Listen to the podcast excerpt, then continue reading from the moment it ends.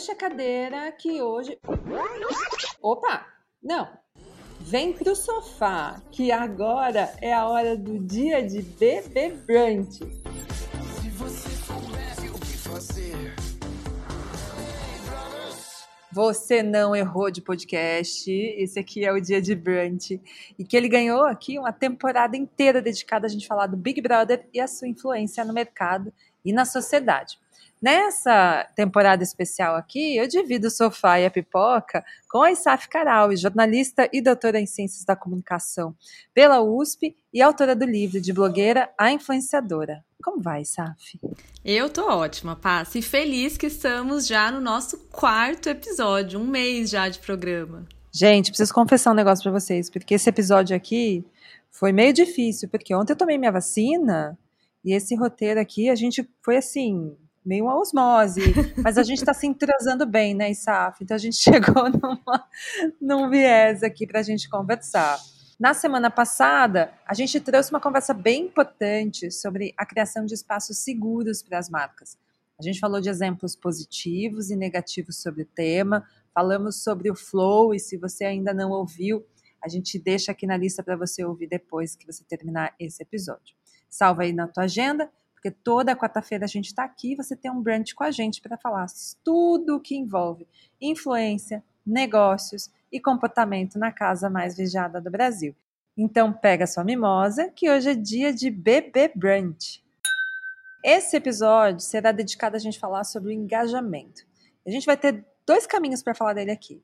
O primeiro é sobre o engajamento pelo ódio, que foi um tema que, que a ISAF trouxe nas nossas conversas que a gente tem durante uh, o tempo que a gente está assistindo o programa e a gente vai trocando ali. Se a gente acompanhar os últimos, as últimas quatro semanas né, de programa, a gente vai ver, enfim, tanto pelo lado aqui de fora quanto lá dentro, uma percepção do quanto existe o engajamento coletivo lá dentro da casa para questionar a postura da Natália, né? Que acho que todo mundo deve ter acompanhado todo essa, o jogo da Discord que a gente teve, coisas dos baldes, a própria saída da Maria, que no momento em que ela fez aquele check-in que todo participante faz ali no começo do dia, ela falou no confessionário sobre esse comportamento violento que ela tem tido dentro da casa e o quão difícil estava sendo controlá-lo. Né? E quando a gente conversou sobre isso, é entendendo quanto esse programa, né, a dinâmica do programa, coloca os participantes nesse lugar de esgotamento emocional, e eu coloquei um pontinho a mais aqui, que é provocar essa ira, né, Saf, entre um participante e o outro. Muito, a gente conversou sobre isso para quem está chegando hoje em outros episódios, inclusive, que o formato do Big Brother justamente coloca os participantes nesse lugar de esgotamento, de breakdown, de esgotamento, de um colapso. E colapso que vem desde sentir fome na xepa, desde provas de resistência e até essa ordenação, essa orquestração de provas que vão colocar cada um dos participantes no auge da angústia, da, do sentimento de não pertencimento, é o que a gente tá vendo com a Natália, né? Então, é, ela, no último episódio, ela comentando: Nossa, eu queria chorar já na terceira. No terceiro balde de água, mas eu me segurei. Então é todo um desenho do programa para levar para essa pane subjetiva, que é justamente quando a gente tem uma sensação de que encontramos ali a verdadeira Natália, a verdadeira Maria, né? Então é, é muito delicada essa discussão toda, né, Passa? E a gente, se a gente trouxer, né, Isaf, um paralelo aqui para a vida real, é, e como tem influenciador que também constrói né, suas marcas na internet do, através desse engajamento pelo ódio, pela confusão, pela treta, pela polêmica, né? Sempre chamando atenção para si e se, sempre se favorecendo daquela postura debochada, e não tem como a gente não lembrar do, né, do, do, VT da Jade segurando o colar de líder ali naquele momento do jogo da discórdia. É, e Saf, tem uma explicação pelo qual o ódio engaja tanto? E acho que não é só engajar. Por que, que ele atrai tanto a gente? Já reparou como parece que odiar conecta mais as pessoas do que a coisa boa? Que constatação triste, desesperadora, né? É, mas. É, triste, cara. É, mas no fim é um pouco isso, né? Passa, eu sei que você gosta muito do Bill Churran. e é leitora do autor. E, e, ele fala sobre uma característica do digital, e aí especificamente do digital, que é a velocidade que consegue mobilizar só os nossos, as nossas emoções mais extremas. Então, se a gente está no digital, espera-se que a gente responda rápido, né? Então tem um, um story de 15 segundos, um post que a gente tem que decidir se vai curtir ou não vai curtir, porque a gente já vai continuar o scroll ali do dia. Então essa velocidade toca no ódio ou no amor. Não vai tocar ali no, no equilíbrio, naquele momento de ponderar. Então essa velocidade própria das redes gera essa reação na gente. Mas aí pensando especificamente no Big Brother, né? E vou até antecipar a indicação de livro do final do episódio. Tem um livro que se chama Rituais de Sofrimento, de uma autora Uau. chamada. É, o nome já entrega um pouco, né? Uma socióloga chamada Silvia Viana, que ela vai discutir. O livro já tem o que? 10 anos, mas ele vai explicar por que, que os reality shows operam nessa dinâmica do sofrimento. E todos, se a gente parar para pensar, né? Assim, ano passado a gente, todo mundo deve lembrar do Lucas Penteado e como o Twitter exigiu a expulsão da Carol Conká, porque ele estava vivendo uma violência psicológica, e a produção não fez nada para resolver aquela situação e não faria, porque há aí um ritual de sofrimento que se estabelece para a gente chegar no interior daquelas pessoas, como se elas fossem genuinamente más, uma grande bobagem, né? Mas enfim, como se a gente estivesse tentando encontrar esse lugar.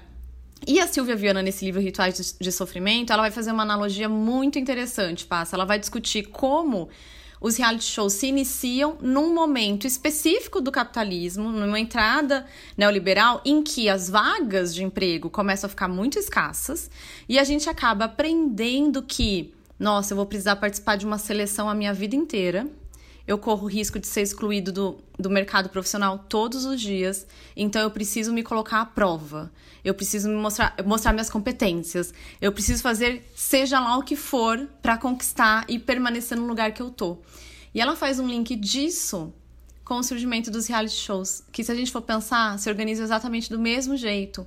Então você tem que participar do quê? Ah, de uma prova de 70 horas de pé. Pra quê? Fica lá. Você tem que estar tá lá. Fica lá que no fim você vai ser recompensado.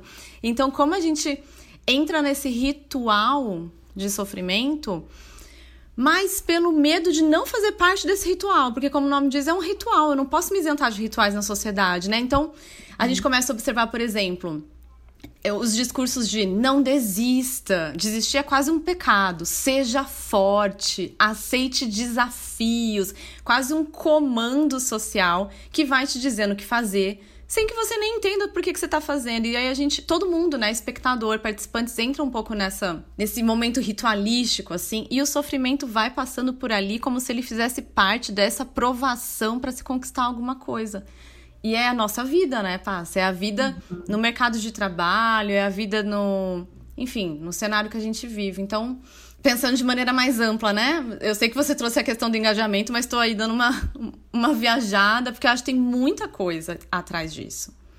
E é importante a gente dar essa viajada, né, Saf? Porque eu, descendo isso agora para um mercado, que é sempre uma abordagem importante para a gente aqui, é quase como se a gente visse a confusão como modelo de negócio, o sofrimento como modelo de negócio. E a gente nem precisa só dizer que isso existe porque a internet provocou. É, se a gente olhar os programas policiais que a gente acompanha na hora do almoço e ali no finalzinho do dia, os programas de fofoca da TV, são programas que bebem muito dessa referência do sofrimento. E não tem como, acho que, não lembrar de um caso tão emblemático que a gente teve na TV brasileira, infelizmente, que foi o caso Eloá. Né? Transmissão daquele sofrimento todo na TV e o quanto aquilo, inclusive, tem teses e teses dentro da, do campo jornalístico discutindo qual foi o papel do jornalismo naquela transmissão daquele programa porque aquilo era uma maneira daqueles programas entenderem que esse espetáculo do sofrimento é um modelo de negócio, porque o que a gente não costuma falar é que, ok, tem, estamos falando aqui de sofrimento, a gente está falando de um campo da sociedade, mas se a gente já joga ele no lugar de modelo de negócio, tem quem financia, né? E ele não é financiado só porque eu quero contar uma fofoca, eu quero contar é, desprezo, eu quero mostrar o, so, o sofrimento das pessoas. Existem marcas por trás disso, né? E na semana passada a gente falou o quanto é importante ter espaços seguros para as marcas.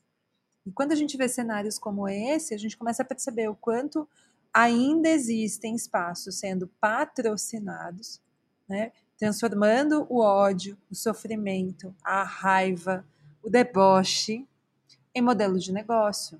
Né? A maneira como isso vem se construindo, e você pensa, lá, a gente discute tanto sobre esse lado ético do trabalho, né, da criação de conteúdo, a gente também falou sobre a coisa da amadorização.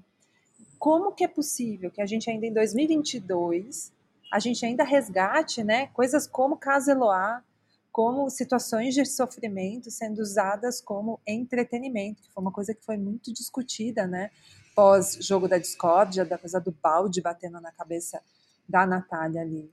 A gente não vai ter um, um momento em que a gente vai assim, não, gente, agora chega, foi institucionalizado sofrimento, agora é crime usar sofrimento como entretenimento. Será que isso vai chegar em algum momento? Ou será que é esse o caminho que a gente vai precisar tomar, sabe? Ai, passa. Será que eu tô pessimista hoje? Porque a minha resposta vai ser: ai, acho que não tem, não tem muito caminho. Mas eu fiquei pensando numa outra coisa que você foi falando do engajamento, né? E como assim, é, a gente não pode esquecer que as redes sociais vão ler engajamento de forma neutra, entre aspas, né? Então, assim, não tem engajamento bom nem, nem engajamento mal, né? Para o algoritmo que lê. Então, você pode ter um bom engajamento porque todo mundo foi lá e encheu seus comentários de hate. Você pode ter um bom engajamento porque todo mundo foi lá e encheu seu, seus comentários de coraçãozinho. Esse engajamento, ele não é avaliado dessa forma pelas plataformas. E aí, pensando nas plataformas que hoje financiam diversas produtores de conteúdo, né? Enfim, no YouTube diretamente, mas no Instagram indiretamente também, a gente vai começar a entender que talvez polêmica, ódio tem exatamente o mesmo impacto numérico e pensando no negócio que um engajamento que vai, sei lá, incitar uma discussão, uma reflexão. É a mesma coisa no fim do dia, né, Passa? A gente viu durante situações de cancelamento, influenciadores cancelados que faziam print do dia em que eles foram cancelados, com aqueles números estratosféricos de visualização nos stories e usaram isso no Media Kit. Você mais que ninguém lida com isso, né? Então, assim, e aí? Né? Enfim, numericamente tá tudo bem e a gente vive numa sociedade que metrifica tudo, né? Então, assim, metrificar para o bem ou para o mal. Agora, a discussão é, é a outra camada, a reputação que você trouxe, né? Essas discussões da nuance, do tipo de engajamento que você vai estabelecer, que comunidade é essa que você construiu. Enfim, acho que é um pouco por aí, né? Então, cessa o ódio, a violência e o sofrimento? Tenho dúvidas, porque a gente ia ter que mudar essa estrutura da sociedade, se a gente for um pouco no, no que a Silvia Viana traz, né? Se fica difícil a gente tentar mudar esse mercado, acho que enquanto não mercado, mas como sociedade, você falou aqui do engajamento neutro, né? Que ele não tem ali uma, um juízo de valor quando ele vai dizer que aquele, um algoritmo diz que aquilo está engajando ou não está engajando, e acho que abre aqui o precedente para a gente trazer o segundo tema, que é o engajamento pelo absurdo. Né? Já acabou de falar sobre a coisa do engajamento pelo ódio, e aí agora a gente entra nesse lugar do engajamento pelo absurdo. Gente, a Saf compartilhou uma, um vídeo comigo que eu fiquei um pouco horrorizada, é, um cara, um youtuber, mostrando que colocar palavras erradas no lettering do vídeo, na legenda, no título do vídeo, ajuda a fazer com que o vídeo fique, via algoritmo, melhor ranqueado no engajamento. Por quê? As pessoas vão ver aquele comentário errado, aquela palavra errada, e elas vão comentar.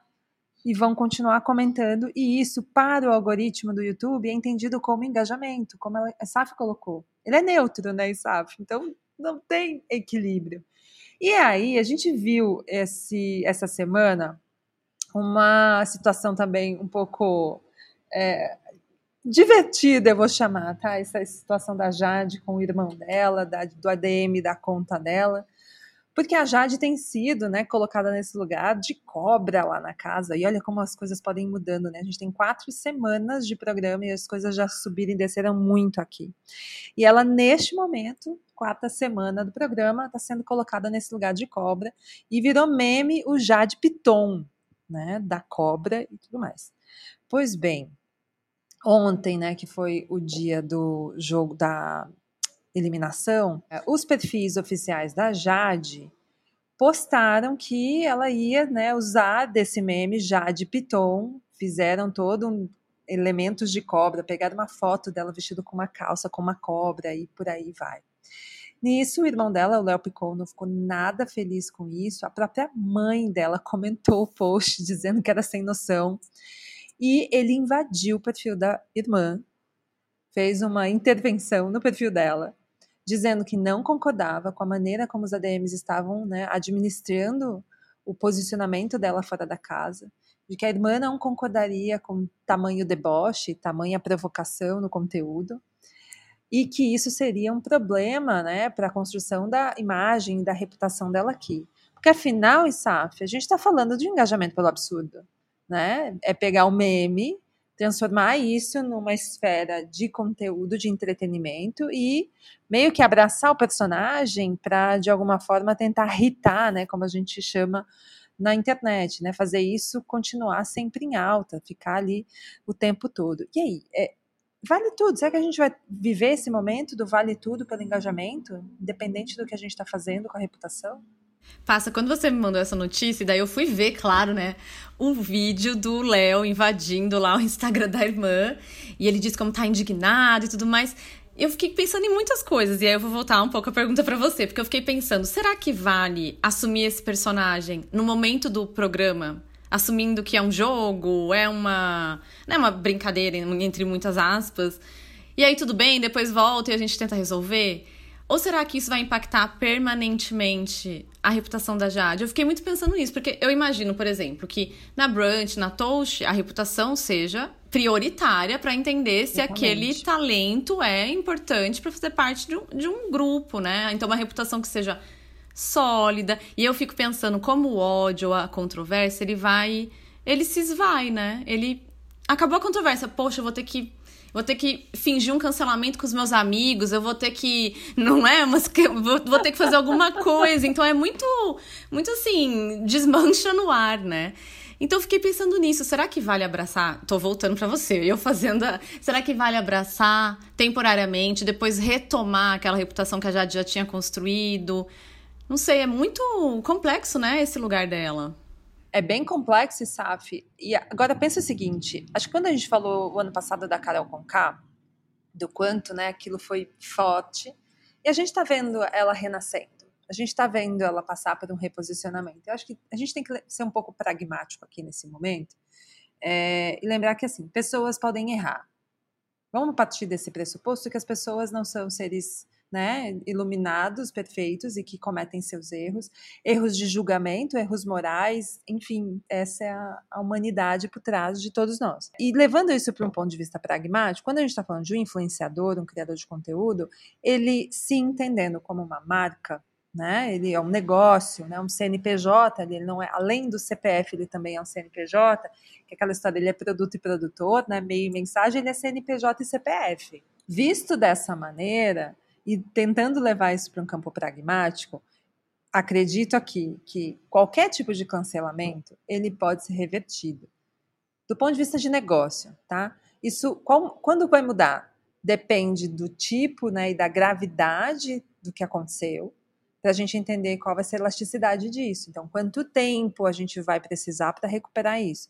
Porque, de novo, a gente não pode esquecer que existe humanidade ali por mais que a gente veja marcas errando, as marcas também, quando pegam, são pegas em erros, são canceladas, elas também se propõem, puta merda, a gente precisa mudar, né? A gente não pode continuar fazendo e vivendo nesse mesmo modus operandi que hoje a gente está vendo que a sociedade não aceita mais.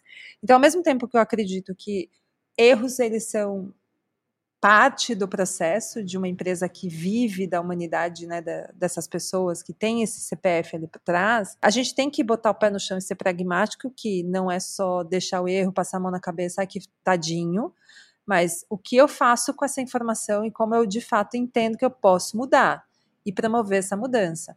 Acho que a Jade vai passar por esse processo aí. A gente ainda não tem um cancelamento da Jade, né? Lembrando disso. A gente tem um, um pequeno ranço na internet com ela.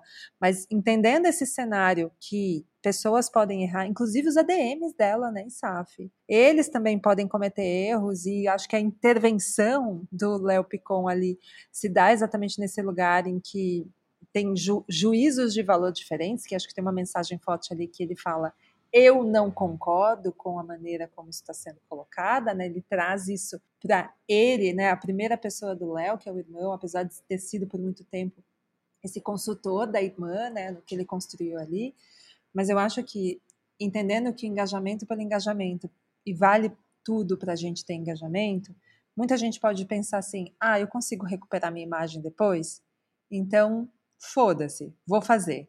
Porque pode ser que isso aqui saia do controle? Pode ser.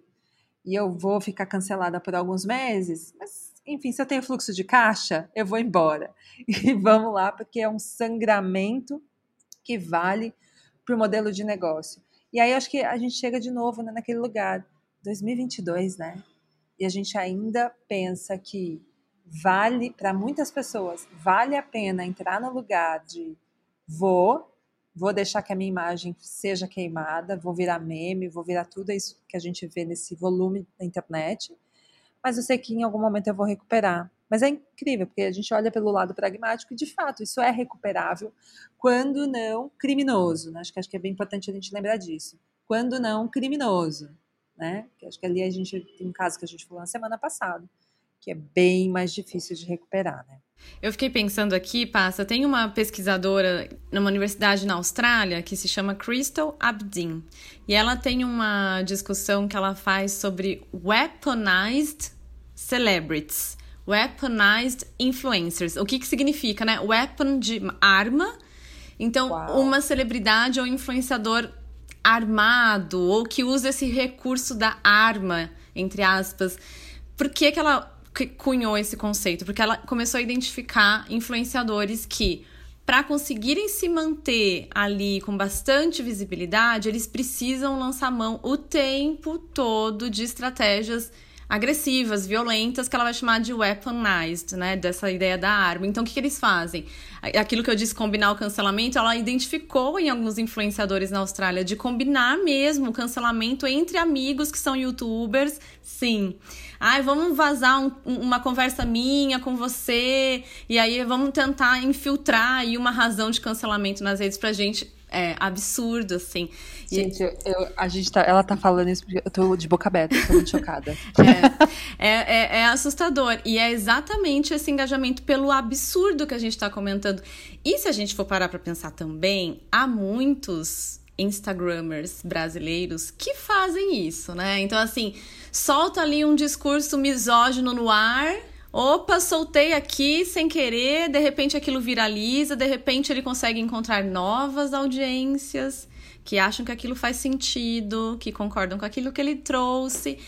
E ao invés de necessariamente perder seguidores, porque provavelmente aquela galera que tá ali com ele endossa o que ele diz, concorda com a posição que ele tem, ele consegue chegar em novas audiências, consegue chegar em novos públicos. Então é um pouco essa ideia de tentar engajar a partir de falas absurdas, a partir de envolvimento com questões absurdas.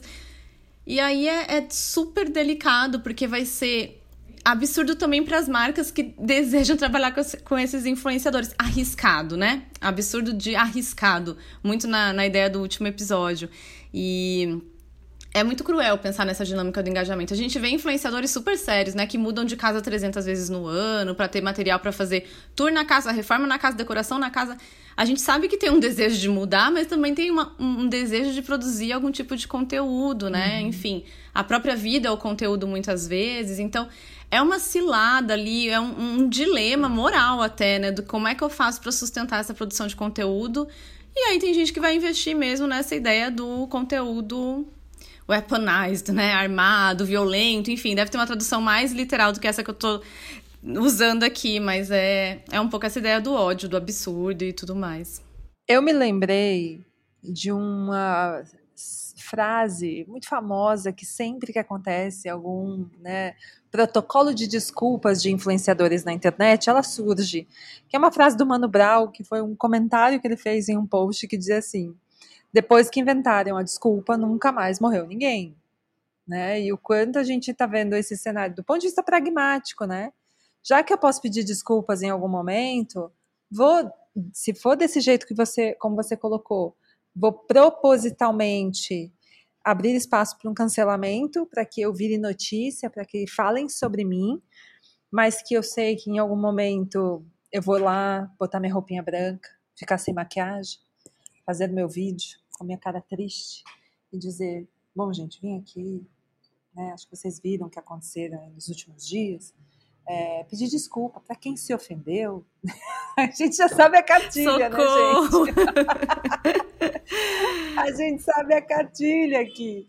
Entendendo que o pedido de desculpa ele existe, ele quase que resolve magicamente o problema de um cancelamento. É isso. Depois que inventaram a desculpa, ninguém mais morreu, mas no sentido figurativo, que obviamente a gente nunca mais viu uma pessoa que só errou perder o seu negócio. Pode perder um pouquinho ali durante seis meses, aquele período que ela vai ficar um pouco mais desestabilizada, fora da mídia, se for esperta, né?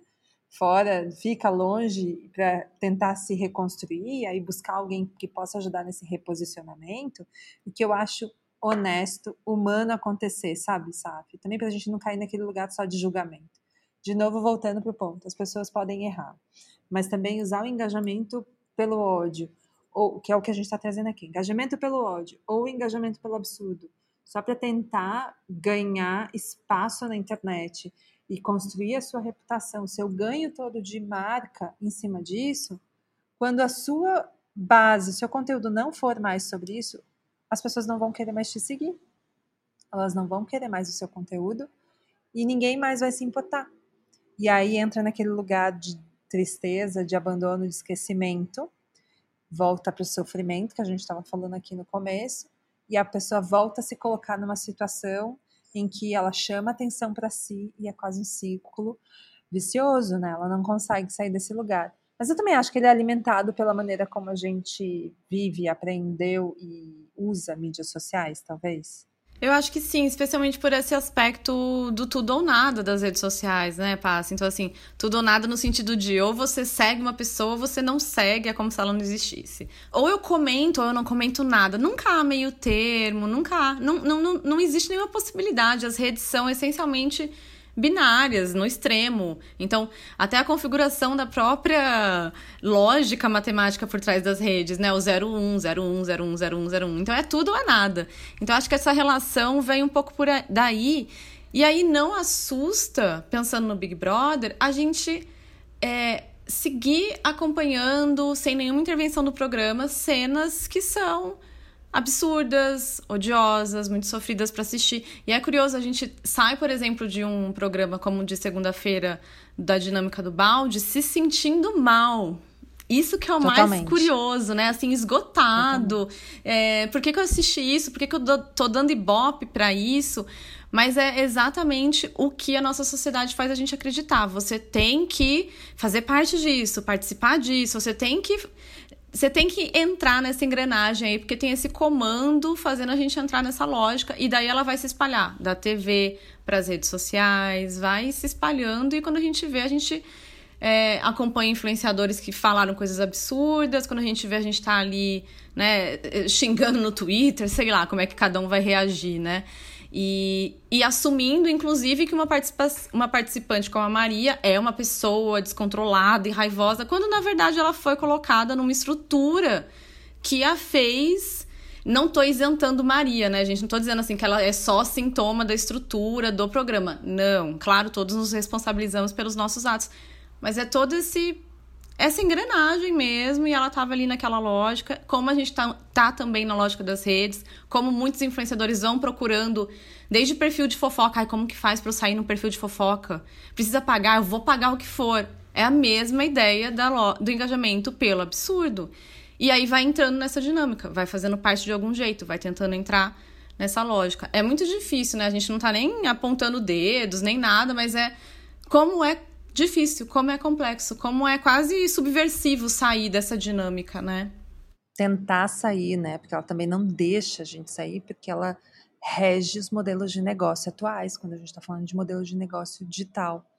Mas é importante a gente fechar esse, esse tema, essa temática aqui do episódio, e apesar aqui do nosso pessimismo, né? Porque toda a nossa conversa aqui foi: será que a gente não vai sair desse lugar, né? Vai ter que ficar, vai ter que lidar com isso.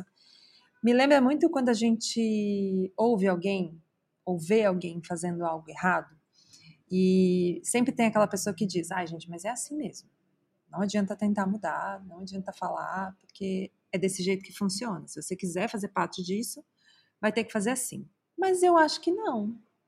Eu acho que é exatamente nesse lugar que tem tanta gente dizendo que ah, é assim mesmo, o sistema é assim, que a gente que consegue começar a enxergar os probleminhas, né, as rachaduras nesse sistema, tem que começar a cutucar mesmo, né? Tem que ir procurando e exemplificando, trazendo isso, descendo isso para um prático, para mostrar que não, dá para ser diferente e trazer novos exemplos, né?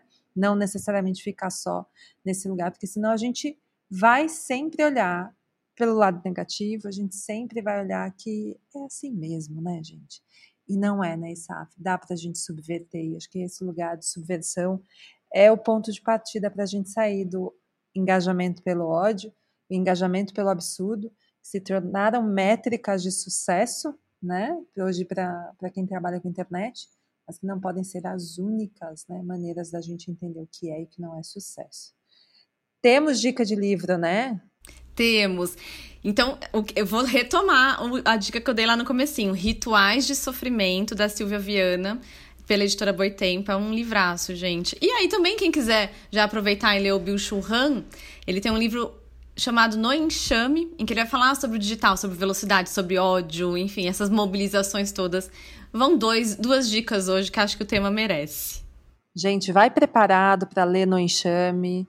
Não é, é um livro pequenininho, você pensa, não, leio rapidinho, vai ser fácil é uma cacetada, gente, ler aquele livro, viu? Porque você não sai igual depois que você lê aquele livro. Não mesmo, boa. Apesar dessa nossa conversa aqui, né, do pessimismo que a gente estava falando, a gente está sempre aqui de olho para saber quais vão ser essas rachaduras que a gente vai provocando nessa subversão importante. Todas as conversas que a gente tem tido sobre BBB e influência. E eu e a Isaf, a gente segue por aqui, tanto com olhar e ouvidos muito atentos no impacto que esse programa está causando na sociedade e no mercado. Por isso, vem para o nosso sofá e acompanha com a gente, que essa é a temporada especial de dia de BB Brunch. Para você não perder nenhum episódio, não esqueça de assinar o Dia de Brunch no seu tocador de podcast favorito. E você também pode seguir a Brunch e a ISAF lá no Twitter e lá no Instagram. Vou deixar as arrobas aqui na legenda do podcast. ISAF, missão cumprida, mais um episódio? Mais um episódio. Obrigada, Passe todo mundo que está ouvindo a gente nessas últimas semanas. E contem pra gente, estão gostando dessa temporada? Mandem feedback. Se tiver alguma coisa do programa que vocês queiram que a gente comente aqui, pode mandar para podcast.brunch.ag. A gente vai ouvir vocês. Essa é a temporada especial do Dia de Bebê Brunch, um podcast apresentado por mim, Ana Paula Passarelli, a Passa, em parceria com a Isaf Carauli. O roteiro base foi produzido pela Jaqueline Lafilufa e a edição de som é da Manu Quinalha. Tchau!